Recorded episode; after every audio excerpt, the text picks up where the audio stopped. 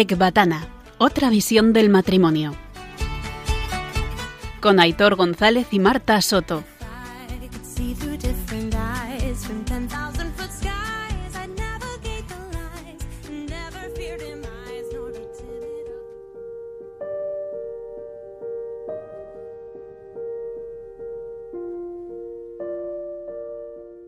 Mis queridos hermanos y hermanas, sed prontos para oír, tardos para hablar y lentos para la ira. Santiago 1.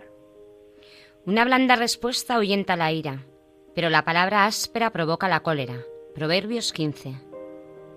Por lo cual, desechando la mentira, hablad verdad cada uno con su prójimo, porque somos miembros los unos de los otros.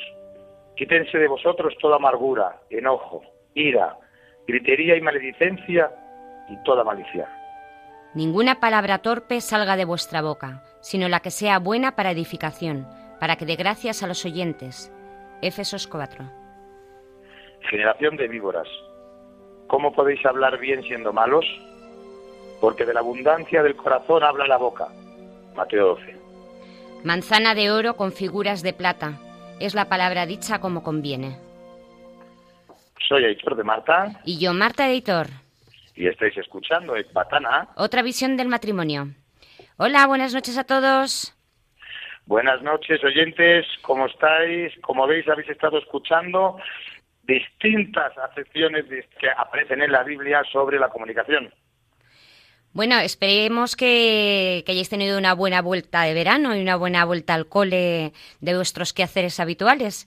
Aitor y yo volvemos sí, con muchas ganas de reencontrarnos con todos eh, aquí en el programa. Ojalá que esta nueva temporada con los nuevos invitados y, y los temas a ver con ellos sean de vuestro agrado.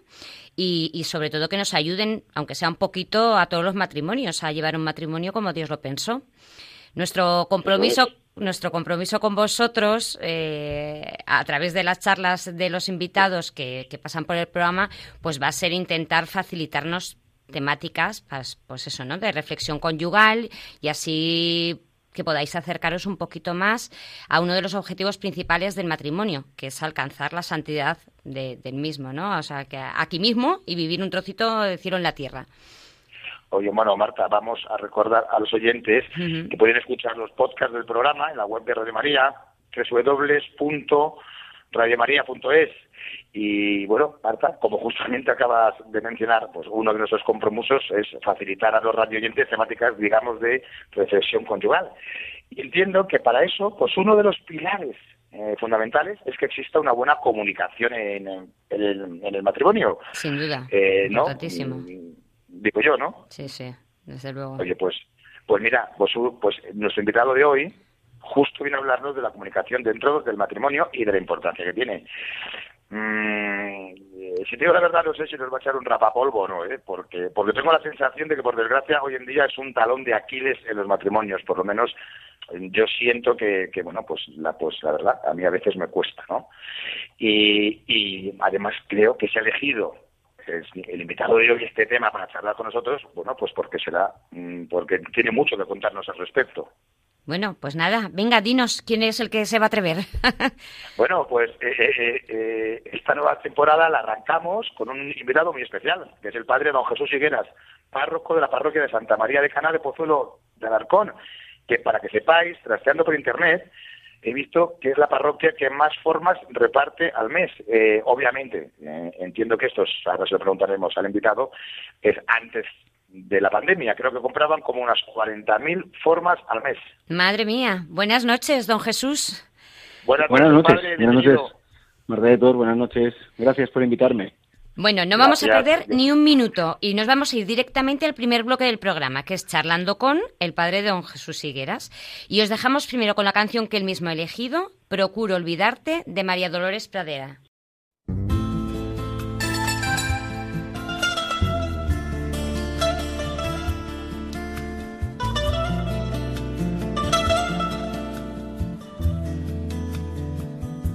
Procuro olvidarte siguiendo la ruta de un pájaro herido. Procuro alejarme de aquellos lugares donde nos quisimos. Me enredo en amores, sin ganas ni fuerza por ver si te olvido. Y llega la noche y de nuevo comprendo que te necesito.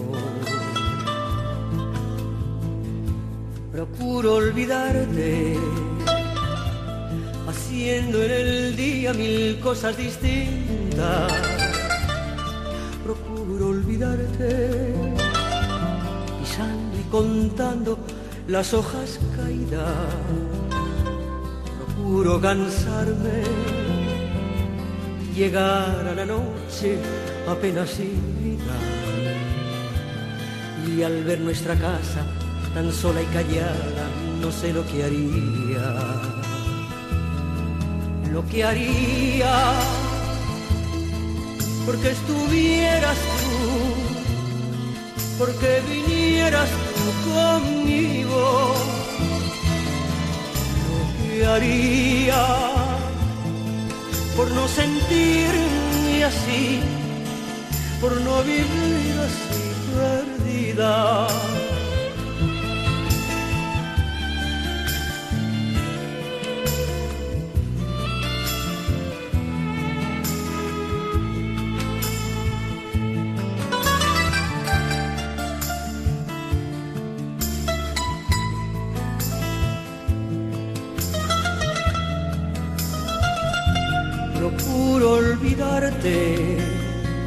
Siguiendo la ruta de un pájaro herido. Procuro alejarme de aquellos lugares donde nos quisimos. Me enredo en amores, sin ganas ni fuerza por ver si te olvido. Y llega la noche y de nuevo comprendo que te necesito. Procuro olvidarte, haciendo en el día mil cosas distintas. Procuro olvidarte, pisando y contando las hojas caídas. Procuro cansarme llegar a la noche apenas sin vida. Y al ver nuestra casa tan sola y callada no sé lo que haría. Lo que haría porque estuvieras tú porque vinieras tú conmigo. Lo que haría por no sentirme así, por no vivir así, perdida. Lo que haría, porque estuvieras tú, porque vinieras tú conmigo. Lo que haría, por no sentirme así por no vivir así, perdida.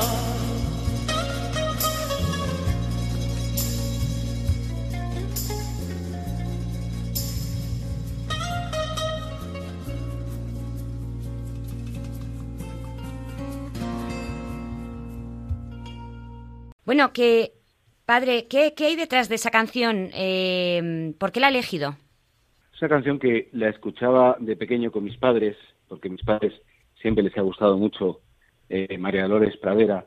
Y luego, después con los años, me fui dando cuenta que la letra, el gran argumento, no era tanto un desengaño amoroso, cuanto que como el ser humano no puede vivir sin amor, ¿no?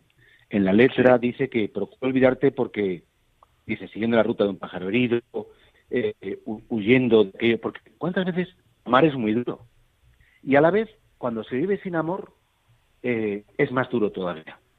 Entonces es como, para mí como sacerdote, es el, la tragedia de, huir muchas veces de Dios y sé que, luego al final me doy cuenta que estoy vacío. Y en el matrimonio, como no tener el valor para encontrar al otro en verdad y, y huir, huir del compromiso, huir de la sinceridad, o sea, quedarte en áreas cómodas cuando en el fondo la santidad y la felicidad está en encontrarse por completo con el otro. Es una letra muy bonita que podría parecer al principio un poco, la primera parte siempre es como un poco amarga, la amargura de huir de ti, pero la necesidad de tenerte, ¿no? Y que es como el diálogo del alma y de Dios. Sí, sí, absolutamente. Bueno, pues, eh, eh, sí, dinos, dinos, dinos, don Jesús. No, no, no, que, que, en ese sentido, bueno, pues habla muy bien. Si es una canción que es de, es de calle, no es de misa, como es lógico, ¿no? Pero eh, tiene un sentido, para mí, se puede hacer como sobrenatural, en el sentido del amor de Dios y el amor humano. Cuando yo escuché la canción, eh, cuando nos la enviaste, eh, lo sentí muy parecido, lo que nos estás diciendo, la verdad. Eh, de hecho, todas las canciones que, que, nos envían los invitados al final tienen una trascendencia y, muy muy muy fuerte, ¿no? Eh, eh, porque de hecho los oyentes nos están enviando constantemente emails con un apartado que pensábamos que era una tontería, que eran las canciones que nos envían los invitados y al final les están llegando a todos y o sea que se transmite muy mucho también con la música, obviamente. Bueno, eh, padre, tenía muchísimas ganas de que, de que llegara el programa por varios motivos. Eh, uno de ellos, fíjate, es por una situación que me pasó hace un par de días y no quiero compartirla con nadie porque quería verla pues, en antena contigo, en directo. Mira, yo ahora mismo estoy fuera de Madrid por motivos de trabajo y hace dos días, hablando con dos personas con las que tengo confianza, bueno, pues les dije que hoy iba a necesitar un espacio porque tenía que, hacer un, un, programa y claro, pues me preguntaron, oye, Aitor, ¿qué es eso del programa? Les expliqué el programa y me, preguntaron cómo se llamaba. El caso que les dije que era Ecbatana, otra visión del matrimonio. Bueno, pues entonces también me preguntaron qué era eso de Ecbatana y les expliqué que era la población que aparece, bueno, es la población, perdón, donde aparece la primera y creo que única oración conyugal en toda la Biblia, la de Tobías y Sara, ¿no? Pues la población donde ocurre todo esto es Ecbatana. Entonces, claro, me preguntaron también, eh, bueno, pues qué era eso de, de, Tobías y Sara y la oración conyugal. Y entonces les conté que los primeros siete esposos de Sara murieron en la noche de bodas y que Tobías no. Bueno, pues aquí está, pues aquí está el punto. Entonces me respondieron. Aitor, antes de que digas la respuesta, ellos no son creyentes. Eh, justo, iba a decir, ellos no son creyentes, son aquellos. Y entonces me respondieron, y todo, ya estamos, la iglesia con su castigo divino de Dios, y sobre todo los esposos de Sara, sembrando el terror, así es la iglesia, mm, bueno, y todos estos cuentos, ¿no? El caso, Jesús, eh, yo no subo, yo no, yo, mi proceso de conversión, como ya sabéis, oyentes, empezó hace algo más de tres años, estoy recibiendo bastante formación, pero sí es que no supe qué responder. Don Jesús, vamos, que respondí, pero hubiera sido que si mejor quedarme callado, porque lo hice como un niño de cinco años. Me dio una rabia, de verdad, ¿eh? eh don Jesús, brutal. Yo conozco muchos matrimonios y muchas personas que sí que hubieran podido responder bien, pero también te digo que creo que muchísimas más hubieran pasado el mismo mal trago que yo. Entonces, primero, ¿qué hubieras respondido tú ante esta pregunta? Y segundo, ¿qué podemos hacer los católicos para enfrentar situaciones de este tipo que están tan a la orden del día? Es que a veces parece que casi le hacemos un placo favor a la Iglesia respondiendo así como dice yo, ¿no? Pues yo te diría, como no soy escriturista, porque solo soy cura, eh, pues yo a lo mejor me hubiera quedado tan planchado como tú. Y no me avergüenza nada decir que, que bueno, pues yo estudié la teología y bueno, lo, estudiamos en, o sea, que quédate tranquilo, que no tienes poca formación. Es un, es un texto muy bonito, lo leí hace poco además, ¿eh? Y lo que yo entiendo, o la, interpretación que yo en ese momento escuché o leí de la Biblia que, estaba comentando es, bueno, es como un matrimonio que no tiene unas raíces, unos cimientos sólidos, ¿eh? en Dios o en la verdad, porque yo soy consciente que me dirijo a creyentes y no creyentes, ¿no? Y, el que busca la verdad encuentra a Dios y el que está con Dios encuentra la verdad, ¿no? Un matrimonio que no se cimienta en verdad o en Dios es un matrimonio que no puede sobrevivir, ¿no? Y claro, el mensaje detrás, bueno, es que está, eh, eh, es como, como, digamos, como si ella hubiera hecho sus primeros matrimonios al margen de lo querido por Dios, puesto que estaba previsto que Tobías, por parentesco, tenía que ser el que se casara con él y lo estaban, lo estaban como evitando, ¿no? Lo estaban, los, por parte de las familias, estaban impidiendo hasta que no llegó él y se cumple lo que era lo previsto por la ley y lo previsto por Dios. Claro, es, que además, eh, como, como, como casi todo, es que es una interpretación, o sea, no es los hechos tal cual, no es que se murieran los siete maridos. ¿O bueno, los en la Biblia, sabes que, perdona, hay, hay una parte que es, es histórica, por supuesto, Hmm, y hay otra parte que es un modo de expresarse simbólico. claro. Por ejemplo, cuando Jesús te dice, si, si, si tu ojo te escandaliza, arranca. A ver, no, ¿qué quiere Claro. decir que te saques el ojo? Claro. Es un modo de hablar que habla la realidad, ¿no? Entonces hay- tenemos que saber distinguir el contenido de la enseñanza del modo de explicar. Claro, claro. Y el contenido Sí. lo interpreta quién? Pues la Iglesia, los padres de la Iglesia, el magisterio. Ala, ya tienes la Pero, respuesta, Aitor. No, no, sí, pero es que mira, Marta, es que es una pena, ¿eh? Porque eh, estaba y yo me quedé y dije, pero si es que a la primera de cambio no he sido capaz de evangelizar No, y es- me da una rabia es un- que, que- Muy difícil, es muy difícil, ¿eh? ya, Yo ya, comprendo sí, que si- dices si no- Sí, sí, es difícil, tranquilo. Me, me hubiera quedado en blanco, me hubiera quedado en blanco hace dos meses. O sea que no... Oye, pues, pues me quedo más tranquilo. Ay, Dios mío. ¿Qué más cosas me contáis? La segunda era... La segunda era que qué podemos hacer los católicos para enfrentar situaciones de este tipo, que a veces, pues es verdad que nos preguntan sobre estas cosas y a veces te quedas un poco en blanco o como lo hago, o te quedas un poco sin argumento, ¿no? Mira, yo esto- te agradezco la pregunta que es que me has dado que mira, hoy en día, para mi entender, todo el mundo opina de todo. Mm, Opinamos de medicina, opinamos de ingeniería, opinamos de política, opinamos de, de geoestrategia o de ecología. Y a veces sabemos muy pocas cosas. Y una de las cosas más tristes es que precisamente gente que no conoce a la Iglesia opina mucho de la Iglesia, de lo que tendría que hacer, lo que tendría que enseñar, y no, no saben nada. Es como si yo digo a un ingeniero, Mm. oye, mira, tú tienes que poner tres toneladas de hormigón en este puente. Y dice, vamos a ver, pero si tú has- no has estudiado cálculo. Entonces, Sí. a mí me parece que a veces mucha gente muy atrevida y muy buena gente ¿eh? Mm. opina pues, por lo que ha leído en una revista, por lo que ha dicho un periódico o ha escuchado en un vídeo y dices, mira, no. Yo creo que la contestación de cualquier creyente es, mira, estas cosas de la Sagrada Escritura o de la Iglesia tienen unas raíces muy profundas. Yo ahora mismo no te las puedo explicar, yo me voy a formar más, pero que sepas que detrás de todo esto hay un estudio, hay una historia, hay una realidad y creo que esa actitud, digamos, como de decir, bueno, pues si no lo sé, tampoco pasa nada, porque por ser creyente no significa que yo conozca todas las explicaciones de la fe. Es más, yo creo que siempre Claro. que Dios y el misterio de Dios, más que algo que se puede entender, es alguien a quien hay que aceptar. Como el niño no entiende mamá por qué le pone a lo mejor de comer frijo- frijoles de primero porque a lo mejor no le gustan o, o- o lentejas y dice, bueno, pues ¿por qué tengo que comer esto? Mamá no lo puede explicar porque el hierro va por la sangre, fortalece, porque no tiene capacidad. Con esto no quiero decir que los cristianos seamos como analfabetos o ignorantes.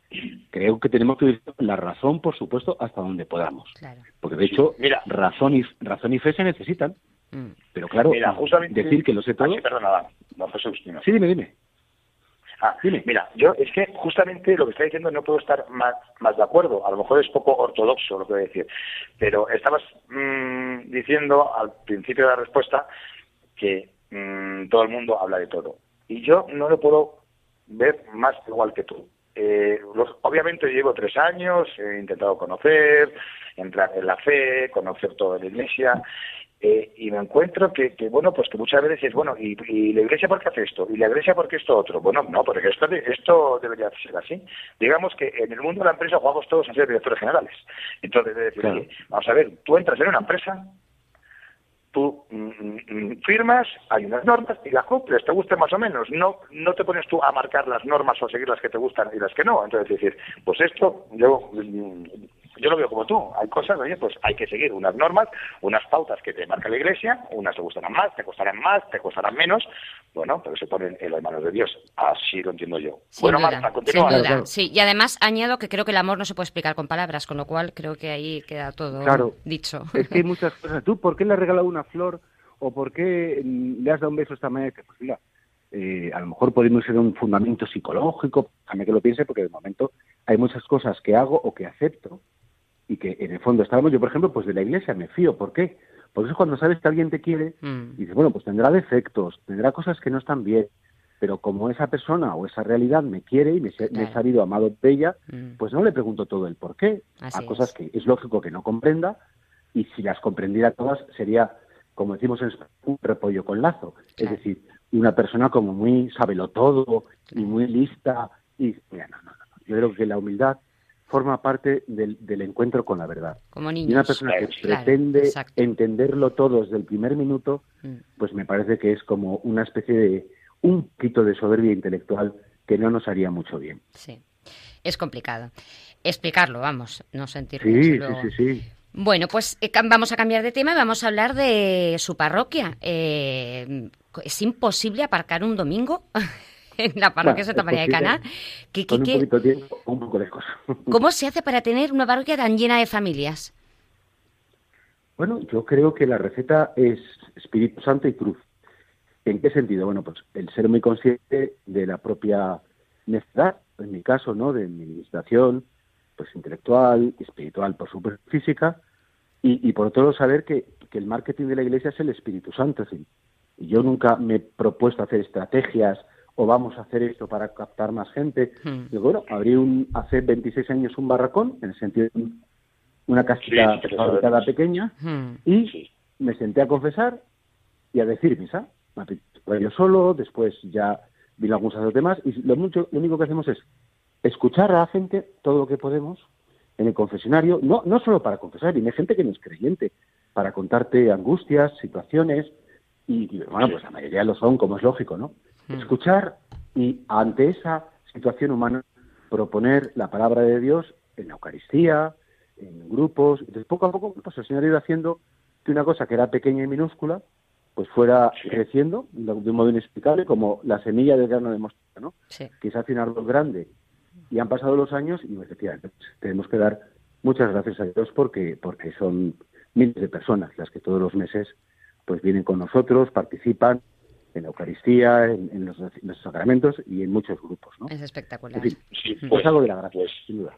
Pues mira, eh, eh, justamente, padre, me surge una pregunta a colación de la pregunta de Marta. Eh, Caná, vamos a ver, eh, ¿es una iglesia de domingo o también es una parroquia en la que se vive entre semana? Eh, No, sobre- y en sobre general, todo- vamos a ver, sí. Dinos. Sobre todo entre semana. Nosotros abrimos la iglesia a las 7 de la mañana y hay gente esperando en la calle y quiere entrar. Unos cuantos ya entran, nos ponemos a confesar a las siete y media, hay una misa a las 8 menos cuarto, luego vamos a las Carmelitas Descalzas a decir otra misa, luego tenemos misa de 10, de 12, de 8, y a la vez entre semana tenemos, por supuesto, pues todos los grupos de catequesis, infantil, juvenil, matrimonios, eh, caritas para la atención de los más necesitados. Tenemos una Sí. fundación para personas con discapacidad, que hay 200 Sí, lo sabemos. y, y todo eso es entre semana. El domingo solo misas y confesiones. Y la vida de, de evangelización normalmente entre semana. Vale, o sea, que es una parroquia digamos que es una de- parroquia de de, todos los 24 días. horas, 7 días. Eso es, eso es. Bueno, siete días. Más Bueno. ¿y, y, y cómo, ¿y cómo os acercáis a los matrimonios desde la parroquia? Pues mira, los matrimonios siempre eh, tienen como... O sea, a, a mí a veces me hablan de una palabra que se llama la pastoral familiar. Sí. Mira, Sí. es que en la iglesia todo, todo es familiar. Porque haces un bautismo y es familiar. Haces una boda, por supuesto, es familiar. Una primera comunión y interviene la familia, la confirmación. Incluso en un funeral eh, es familiar. Y la misa del domingo es familiar. Primero, porque Dios es familia. Segundo, porque la vida crece en la familia y, o, o se destruye también, por desgracia, en la familia. Y es que Claro. en el anuncio del Evangelio todo es familia. Dios es familia. Entonces, claro, ¿cómo hacemos un- nosotros, un- tratamos a los matrimonios? Pues hombre, sobre todo cuando estamos en el confesionario escuchamos sus penas, sus dificultades, sus luchas, sus broncas. Y claro, después de muchos años de confesionario, tienes muchas pistas sobre lo que realmente hace daño y lo que realmente ayuda a un matrimonio. Mm. Por escuchar, escuchar. Sí. Experiencia, sin duda. Porque mira, a mí me parece, entrar en el tema de la charla ya, porque luego lo haré, pero Sí. el comienzo del amor, el comienzo del amor es la escucha. Es la escucha. Y por eso yo a, lo- a los niños en, catequesis, cuando, a ver, niños, ¿cuál es el primer mandamiento de la ley de Dios? Todos me contestan, seguro que tú me contestarías, el primer mandamiento es amarás al Señor tu Dios con todo el corazón. De ahí hay los dos, ¿no? Sí, claro. Pues yo, le- yo, yo les digo que no. Digo, ah, vamos Fíjate. a leer la Biblia.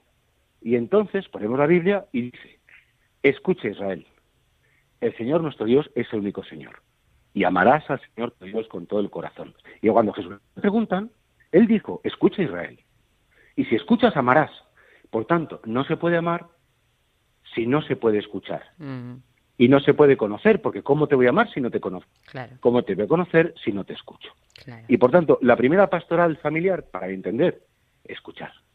Tenemos mucho que escuchar los sacerdotes y mucho que aprender. Y la gente necesita mucho también compartir eh, su, su, vida, sus vivencias, ¿no? Y ese es el mejor modo, me parece, el más sencillo, ¿no? De hacer un, trabajo con matrimonios cristianos. Sin duda. Mm, em, las velas de Cana, Em, Oye, Marta, perdona. Sí. Eh, Marta, nada, simplemente, justamente que vas a hacer la pregunta de, de las velas de Caná, que tienes muchas ganas. Lo único que os pedimos es eh, que seamos ágiles, porque ya tenemos que entrar en la segunda parte del programa, la comunicación dentro del matrimonio. Venga, perfecto. pues nada, solo quería comentar lo de las velas de Caná, que mm, para el que no lo sepa, pues, pues es una exposición del Santísimo. Padre, me corrige si, si me equivoco en algo, que se hace de, a las nueve y media todos los jueves. El templo se llena absolutamente, o sea, gente por todas partes, o sea, no hay rincón que no haya alguien, y, tiene muchísima, además, mm, atrae mucho, sobre todo a la juventud.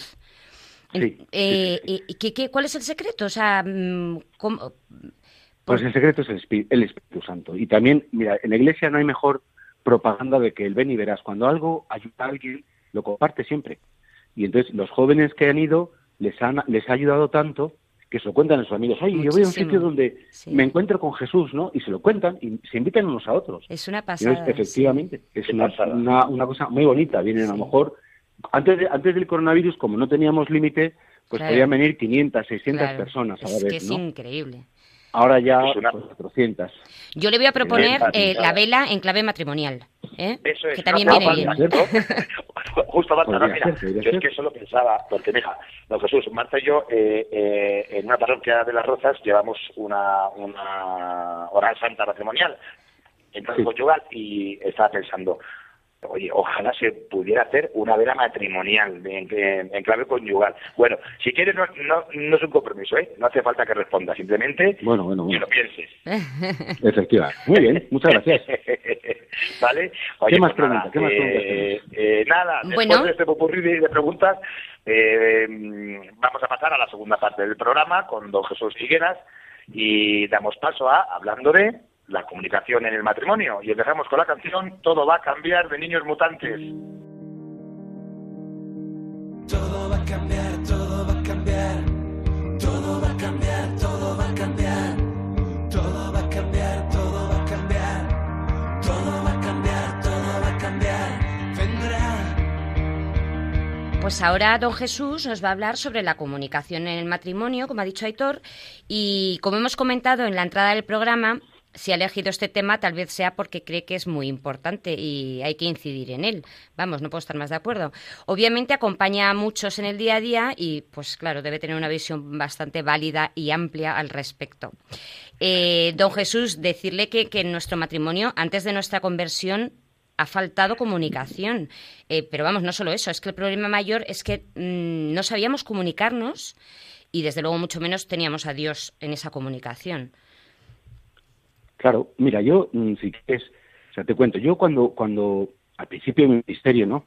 Cuando empecé a ser cura, que había matrimonios, pues que se enfadaban, que se separaban, que se divorciaban, que se hacían daño.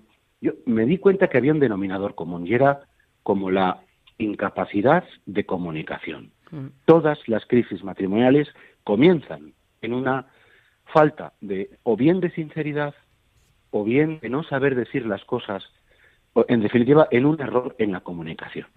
Y por eso yo creo que ahora mismo, lo decía antes en la primera parte del programa, cuando digo que la escucha es el presupuesto del amor, pues yo me di cuenta que efectivamente que en los matrimonios, por desgracia, muchas veces eh, como que la falta eh, eh, un tiempo para escuchar, pero si me permite ya que me meta en la charla así directamente, entrando, digamos, como en la materia, que es lo que yo normalmente cuando uno me de siempre digo esto porque me parece esencial. Es, primero, para comunicarse bien hace falta respetar, porque el respeto, fíjate, es como ese amor en el cual dice, te tengo que decir cómo tienes que ser. No te tengo que respetar significa aceptar las diferencias, los distintos puntos de vista, sin imponer al otro cómo tienen que ser las cosas o cómo tienes que ser tú. Hombre, a lo mejor con un niño pequeño, bueno, comprendo que esté maduro, pero entre esposos, obligar, imponer, y sobre todo, fíjate, cuando, cuando tú no respetas a una persona, no la amas, porque en el fondo te estás amando a ti misma o a ti mismo porque proyectas sobre la otra persona tus gustos, Claro. lo que yo quiero que seas como varón, lo que yo quiero que seas como mujer, y si no cumples mis expectativas, me fallas. Mm, Y creo que eso, fíjate, eh, el amor comienza más que con la escucha, efectivamente, con el respeto. Entonces, una vez que yo estoy dispuesto a salir de mi espacio de confort, de mis comodidades, de lo que a mí me gustaría, de mis presupuestos, de mis sueños, entonces te estoy respetando y salgo a tu encuentro y el salir a tu encuentro me puede suponer un rectificar cosas o un modificar conductas o un aceptar eh, caminos que yo no los había previsto. Entonces, por eso me parece que el respeto es el comienzo, es el presupuesto sine qua non para la comunicación. sí. En segundo lugar, efectivamente, una comunicación, yo creo que sobre todo es un dejar que entres en mi intimidad sin tener miedo a que me hagas daño. ¿Cuántas veces en los matrimonios? Pues tenemos miedo a que me reprochen. No es que si te cuento que me tomo una caña con los amigos, o si te cuento que está con mi madre tres horas, o si te cuento que fulanita me ha dicho.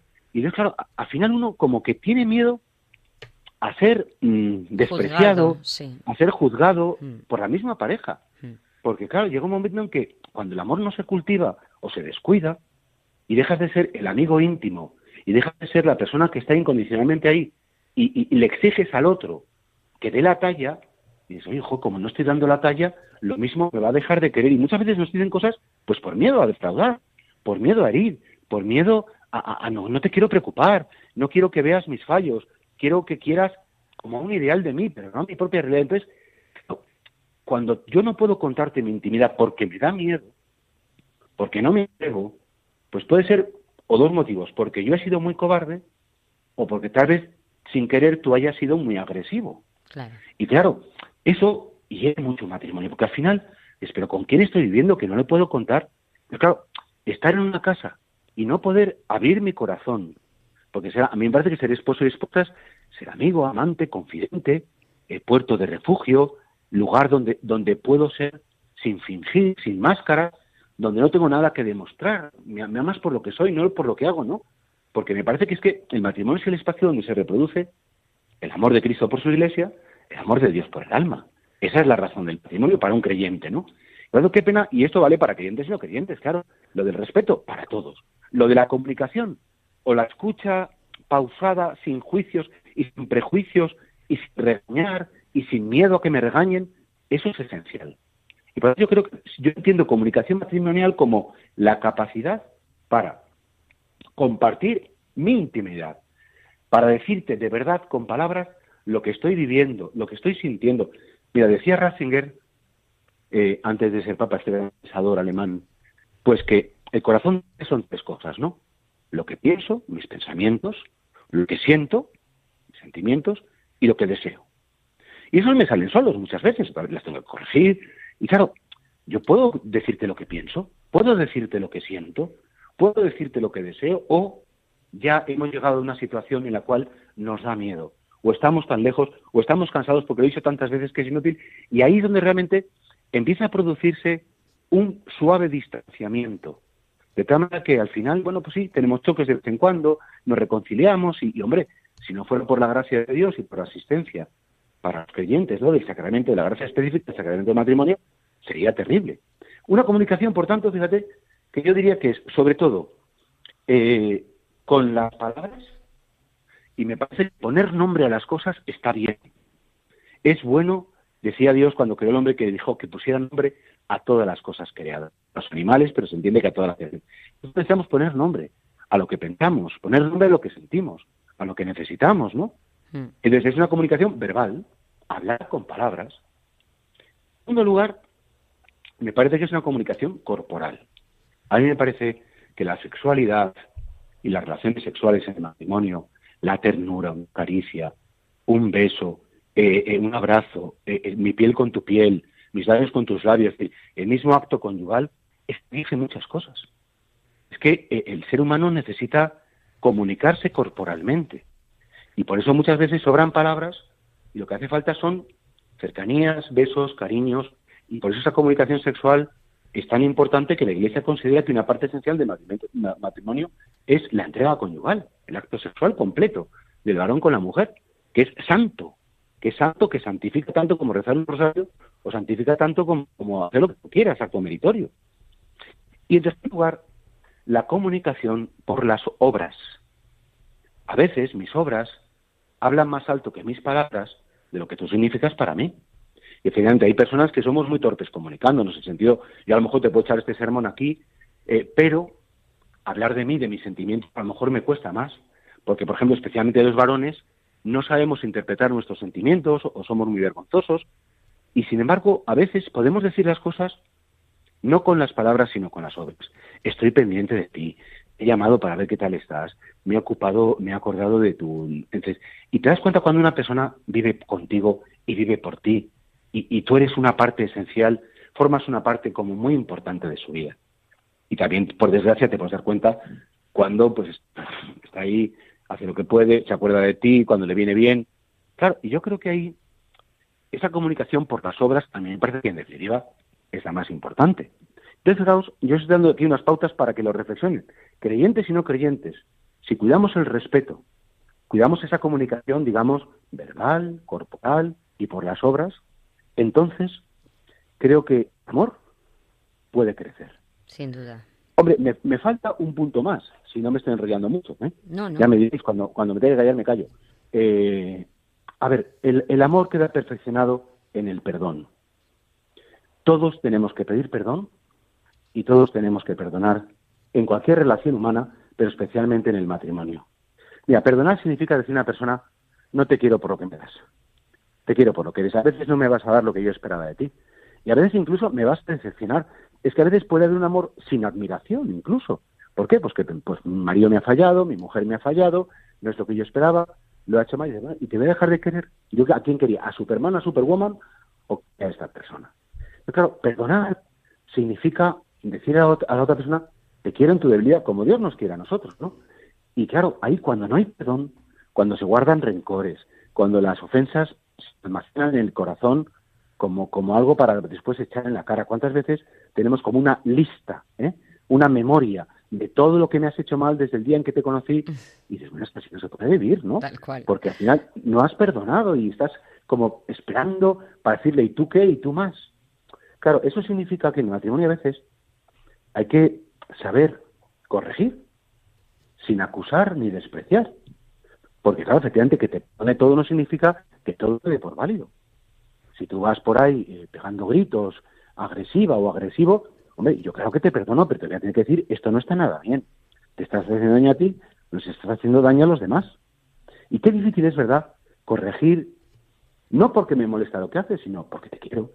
Y porque quiero el bien para ti, porque sé que si sigues actuando así, te vas a hacer daño, te vas a distanciar de todos y te vas a quedar solo, te vas a quedar solo. Y fíjate, yo creo que, que la familia es, no digo como un bonsai, pero es algo tan delicado, algo que hay que cuidar con tantos detalles, con tantas cosas, que todo comienza en el respeto, en la comunicación y en el perdón. Claro, en un matrimonio, en una familia donde no hay perdón, pues se guardan rencores, saben violencias, estalla la ira de repente porque esto es muy injusto con todo lo que he hecho yo y tú no has hecho nada, surgen esas especies de cosas que las damos por supuestas. Y es que en un matrimonio no hay que dar nada por supuesto. Es un reto diario, es un don diario, pero es un reto. ¿Cansado? No. Yo que creo que ama, eh, cansa y se descansa también, porque descansa en el amado. Y ves, bueno, a mí me parece que esta es un poquito la idea mía, de experiencia que tengo de los años. Yo no lo he sacado de ningún libro, sino pues de confesionario y de muchas horas de escuchar matrimonios, que yo creo que si se cuidan estos tres elementos, te estoy respetando, te estoy escuchando, me estoy comunicando, estoy viviendo en la verdad y te estoy perdonando y me estoy perdonando a mí mismo. Pues yo creo que esto es lo que el esqueleto que sostiene una vida de pareja. Claro, yo, pues yo, sí, padre, perdón. No, no, yo acabo, yo acabo. Tú ya a partir de aquí lo que me digas. Pues mm, a mí me hace un par de cosas, eh, claro, reflexionar, pienso, claro, por ejemplo, hablando de la comunicación no verbal, ¿no? Eh, es verdad que hay matrimonios que, claro, mm, al final como que una cosa lleva a la otra. En la no comunicación, pues lleva a lo mejor a la incomprensión y esa incomprensión hace que luego, pues, ya no te digo caricias, pero el acto conyugal, pues hay muchos matrimonios que, les cuesta porque, claro, si, si no hay comunicación y no sienten, es. complicado llegar, ¿no? Si no hay ternura y si no hay una comunicación y ponemos nombres a las cosas, qué difícil es después que después vayamos a cama Claro. Y digamos, ahora vamos a tener relaciones. Y pero es que no pega ni con cola. Claro, O sea, que no estamos aquí para saciar necesidades. exacto. Sino que estamos, eh, la- las relaciones conyugales no es tengo ganas de, Claro, sino que la- las relaciones conyugales son necesito decirte que te quiero. claro, efectivamente, se convierten Y- en otra cosa. bueno, claro. Pero si no te lo he dicho antes o no te lo he mostrado antes con otras cosas, pues efectivamente, pues qué pena, ¿verdad? Cuando las relaciones eh, conyugales se convierten como en un arma arrojadiza, no te dejo, sí te dejo, eh, me das, no me das, eh, como ahí, eh, bueno, efectivamente, y son velocidades distintas, a veces y la mujer, y son y precisamente en esas diferencias es donde tenemos que saber ceder, no siempre uno o una, sino los dos. Sí, también a la inversa, ¿no? Porque a veces es ya ¿no? solo como castigo, sino que a veces es, bueno, pues es que no puedo, pero, pero mm, quiero decir, pues mm, que hay que Mira, los virtudes- dos ahí. Una de las virtudes más bonitas es la castidad matrimonial. ¿La castidad matrimonial qué es? Pues mira, nosotros cuando debemos y podemos y pues tenemos nuestras relaciones, cuando no debe ser o no puede ser, pues nos podemos querer de otro modo que no sea necesariamente el acto conyugal. Y eso no tiene menos valor ni más valor, es otra cosa.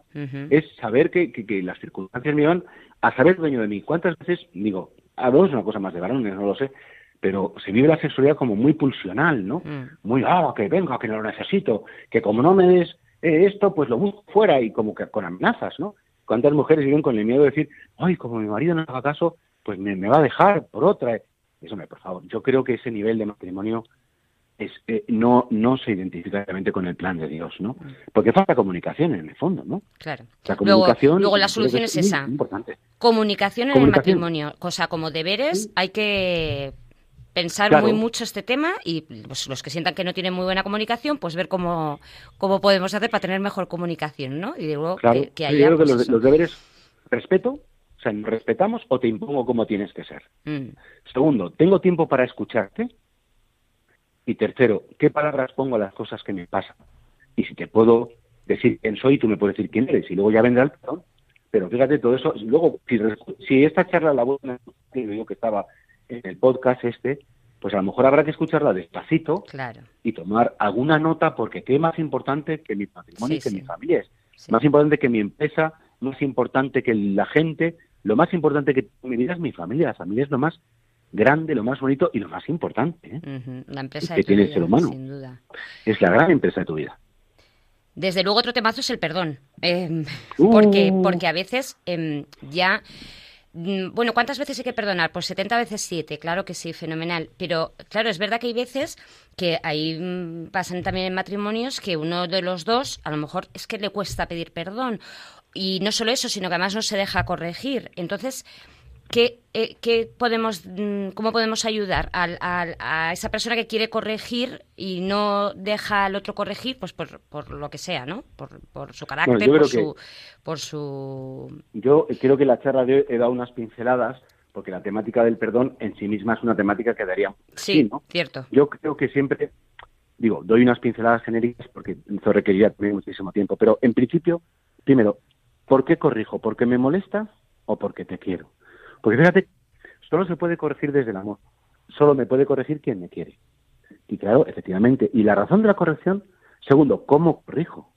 Lo hago como un reproche, lo hago como una acusación, y, y eso es al que corrige, pero también el que es corregido se tiene que preguntar si es un soberbio porque ¿cómo te atreves a decirme? Mm. Y mucha gente, el termómetro que tenemos de la soberbia es cuando nos corrigen, nos molesta. Personas que somos como serpientes que nos pican, nos pisan, perdón, y, sin preguntar mordemos, ¿no? Oye, que te corregí de una cosa que yo creo que te va a hacer bien, no me ataques, ¿no? Sí, Porque sí, nuestra sí. primera reacción ante esa corrección es frecuente que sea atacar a quien me corrige, por si acaso. Y es, oye, que, que es que, no sé, y creo que esto nos pasa a todos, casados, no casados, pero es que dentro del matrimonio es una pena que la persona con la que convivo y a la que quiero, ¿no? Y que me quiere, no me pueda decir nada que no me está saliendo bien. Sin Yo duda, siempre he dicho que, la humildad es la virtud de, la- de los inteligentes. Y una persona humilde se deja corregir. Una persona soberbia le molesta que le corrijan hasta la saciedad y no, es incorregible. Ya. Por eso es un termómetro de la soberbia. Bueno, me quedo con dos palabras, o sea, dos frases. ¿Por qué corrijo? Creo que esto mm, todos nos lo tenemos Sí. que preguntar en un momento porque no siempre creo que corrijamos por, por, Sí, por amor. sino porque es que algo que a mí no me gusta.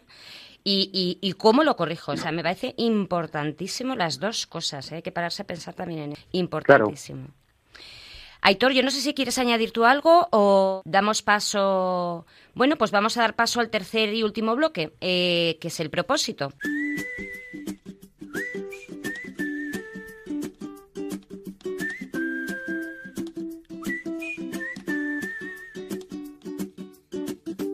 Haces diferente simplemente con el solo hecho de existir. Cambiaría lo que fuera si hace falta solamente por verte feliz. Tanto tiempo esperando una promesa, una caricia, una señal. Formas parte de este sueño y yo contigo llegaría hasta el final. Te juro que nada puede ir mejor, solo si es contigo. Porque esta vida me lo enseñó. Ya ves, te necesito contigo. Recorrería el mundo entero contigo. Me pasaría todo el tiempo mirando. El propósito que nos marcaron Agustín y María José el mes pasado fue leer el Evangelio a diario y pedirse perdón y gracias después de leerlo. Em, bueno, pues, mm, queridísimo don Jesús, eh, ¿qué propósito ha pensado para ponernos este mes? Bueno, yo precisamente el propósito, me encantaría que fuera a los matrimonios, sois capaces de estar un rato sin nada más que hacer que estar el uno con el otro. No al, al tiempo que, sino, y, estar y comunicarnos. Es decir, a veces los niños, el trabajo, las, las, los compromisos me absorben tanto que al final no tenemos tiempo para hablarnos. Entonces, yo, mi- mi propuesta era que por lo menos un día a la semana Hombre, un día a la semana sería lo ideal, ¿eh? pero si no un día al mes, pero como esto va a ser el próximo, un día a la semana, salir como cuando éramos novios, Mm. que no tenemos más que hacer que estar juntos. Sí. No tenemos que ir a comprar nada, no tenemos que hacer ningún... Tenemos que estar el uno con el otro. Pues vaya rollo, dirán algunos. Pues chico, pues ahí efectivamente tienes que mirarlo porque me gusta estar contigo y, y- y bueno, y si pudiera ser, hablar. ¿Hablar de qué? Pues no del dinero, no de la casa, no de los niños, hablar de cómo estás y cómo estoy. Sin acusar, Oye, pues, además. sí. Qué bonito. Pues Eh, sí, esto no es yo, no es eh, fácil, yo ¿eh? creo que es, sí, yo creo que es muy, eh, eh, eh, es un buen trabajo el que nos propones para hacer durante durante este mes. Vamos a intentarlo.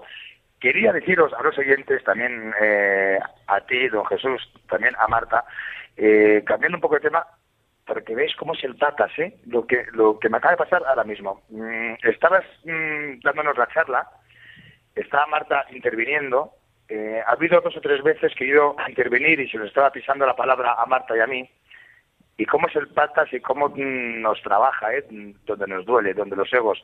Eh, resulta, que lo sepáis oyentes y vosotros dos, resulta que tenía, pues, pues mm, se me había apagado el audio. O sea, el, el micrófono. Entonces está diciendo, pero que no puedo intervenir, pero es que no puedo preguntar durante la charla. Digo, pero si es que Marta me. Digo, pero si es que. Digo, tres veces que hemos ido a hablar los dos. Claro. Y no me ha dado De hecho, he paso, ¿no? pensado, ha pasado algo porque Héctor no, no le escucho, no- y entonces digo, pues no, pues tiro yo. Yo repito, uy, Oye, me, y- me ha extrañado, pero bueno, las cosas de Dios. Sí, oye, eh, eh, eh, eh, te voy a hacer mm, dos, tres preguntitas, si los puedes responder en 30 segundos, que se me han quedado ahí para el tema de la charla, ¿vale? Eh, ¿Cómo buscamos, es decir, para, para comunicarse? Pues que hoy en día no tenemos tiempo, vamos como una, vamos como una moto. Mm, hay que pararse el matrimonio y decir, oye, buscar el tiempo y la hora para hablar, los huecos. Hay que, hay que quedar como si fuerais al médico, al dentista o tuvierais una cita en el fisioterapeuta. No hay más remedio. A tal hora, en tal sitio y no podemos hacer otra cosa. Y es lo más importante que tenemos que hacer. Si no se para el mundo para poder hablar, nunca se va a hablar. Ese es mi consejo. Otra, sí. Otra pregunta, ¿la oración en familia es una forma de hablar también, de comunicarse? Es una forma de hablar con Dios eh, en la familia y que la familia sepa cómo es tu relación con Dios. Y por eso, bien sea el rosario, los laudes completas o una oración carismática, improvisada, que los demás sepan que te comunicas con Él, les ayude y les acompaña. Y por tanto, yo creo que sí, que es una, una familia que reza, es una familia que tiene facilitado la puerta de la comunicación. Y a veces puede ser, vamos a ver, ¿eh? bien entendido, vamos a, yo voy a hacer un poco de abogado del diablo. A veces los hijos no son un problema para la comunicación. Es decir, mm, nos absorben, nos quitan tiempo, nos dedicamos más a ellos, están todo el día por casa. No puede llegar a ser Son un problema. Son una excusa para la no comunicación. Me parece más que un problema. Porque lo que los hijos más necesitan es que quieras a su madre o a su padre tanto o más que a ellos. Y del mismo modo que dicen, no, mamá, es que mi hermano es un problema para que me quieras. No, mi hermano no es un problema. es- si hago más caso a tu hermano que a ti, es- es- lo estoy haciendo mal. Cuando a los hijos dan tienen prioridad sobre los esposos, al final es que es una excusa para no encontrarme y confrontarme con mi esposo o con mi esposo. Bueno, sí, está clarísimo. Y última pregunta, que es doble pregunta. Es que, claro, al final lo he ido apuntando porque que no podía hacer las preguntas, ¿no? Eh, oye, ¿cómo, cómo, y además es un, es un tema muy de ahora, ¿no?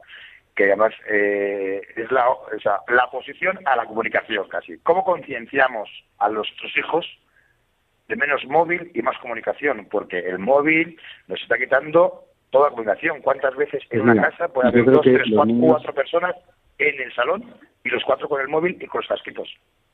Tienen que tener pautas, yo para los niños, pautas de no uso del móvil. Es decir, el móvil a la hora de comer se pone en modo avión, a la hora de estar juntos la familia se pone en modo avión. Porque como tengamos el móvil abierto en los momentos que nos estamos comunicando en la familia, eh, bueno, y eso es una norma doméstica como lavarse las manos Claro. o ir a la mesa limpios, ¿no? Es decir, que creo que es una norma más de una familia y claro, tener un móvil, por ejemplo, en la mesa o en la tertulia de después, me parece que es una falta de educación familiar que yo creo que, los niños de pequeños tienen que aprenderlo. Mm. Guau, pero es que está arraigando tanto y, si- y es que se está metiendo mm, hasta el tuétano, Porque el ¿eh? móvil, Eh, el móvil porque crea una adicción. Es una adicción tan tóxica como el tabaco o como el alcohol. El móvil crea una adicción a los niños, sobre todo y a los jóvenes, a los adolescentes, que les, bloquea interactuar con naturalidad con las personas, mirándolas a los ojos y a la cara. Y eso es terrible, es un déficit terrible, que está dinamitando, digamos, la personalidad, porque el ser humano es relacional y nuestras relaciones tienen que ser con los demás también sanas, completas, cara a cara, oyendo el timbre de la voz y no por WhatsApp o por mensajitos o por un Instagram o por, por un Facebook que al final es todo como muy falso. La imagen que yo quiero dar no la que tengo. Sin Claro, duda. eh, bueno, esto da para, para- esto da para otro programa, ¿eh? Aitor, Bueno, Bueno, es que venga, mira, venga, Marta, móviles Claro. hijos. Mirad, es que mirad, eh, eh, estaba pensando a la hora, la pregunta no venía por esto que voy a decir, pero mm, por mi trabajo, eh, primero, hemos visto que los expertos están diciendo ahora, después, ya lo decían antes de pandemia, todo el problema que estaban teniendo los móviles y todos estos dispositivos digitales, su, su, su mal uso, pero es que después de la pandemia, los expertos están diciendo que es que se ha recrudecido muchísimo. De hecho, en nuestro, en, en nuestro trabajo, en el, en el trabajo que tenemos Marta y yo, eh, estamos sacando, se está sacando una prueba que se llama abuso de pantallas para ver qué nivel de uso o de mal uso y de adicción tienen los alumnos y con pautas para trabajar con ellos. Y fijaos la importancia que tiene que estamos sacando una prueba, una medición, una evaluación de qué tipo de uso, mal uso y abuso de pantallas tienen Claro, los alumnos. Pero claro, como claro. Marta, es verdad que, que- que- Eso da que esto, para otro es- tema. esto da- claro, esto da para todo otro programa. Que ya nos hemos Bueno, quedado sin eh, tiempo. Claro, eso es. Oye, bueno, Padre Don Jesús Higueras, párroco de Santa María de Canales, en Pozuelo del Arcón. Muchas gracias por acompañarnos en, bueno, pues en este ratito en nuestro salón de casa y ayudarnos a ver la importancia de mantener una buena comunicación dentro del matrimonio. Bueno. Perfecto, muchas gracias a vosotros. Os recordamos Gracias. que podéis escuchar el podcast de este programa y de los anteriores en la web de radiomaria.es. Si queréis hacernos algún comentario o queréis responder cualquier duda, podéis enviarnos un correo a la dirección ecbatana@radiomaria.es. Os dejamos con los informativos de Radio María. Buenas noches. Y, y antes de despedirnos, quería comentar, os pedimos disculpas por los problemas que hemos tenido hoy de comunicación. Sí. No es tan fácil tri- triangular. Aitor está un poco lejos. Claro, yo estoy un, un poco lejos de España, eh, de Don Jesús estaba en su parroquia, Marta está en los estudios de Radio María y a veces no sale todo como queremos. Buenas noches y mejor fin de semana. Chao, buenas noches.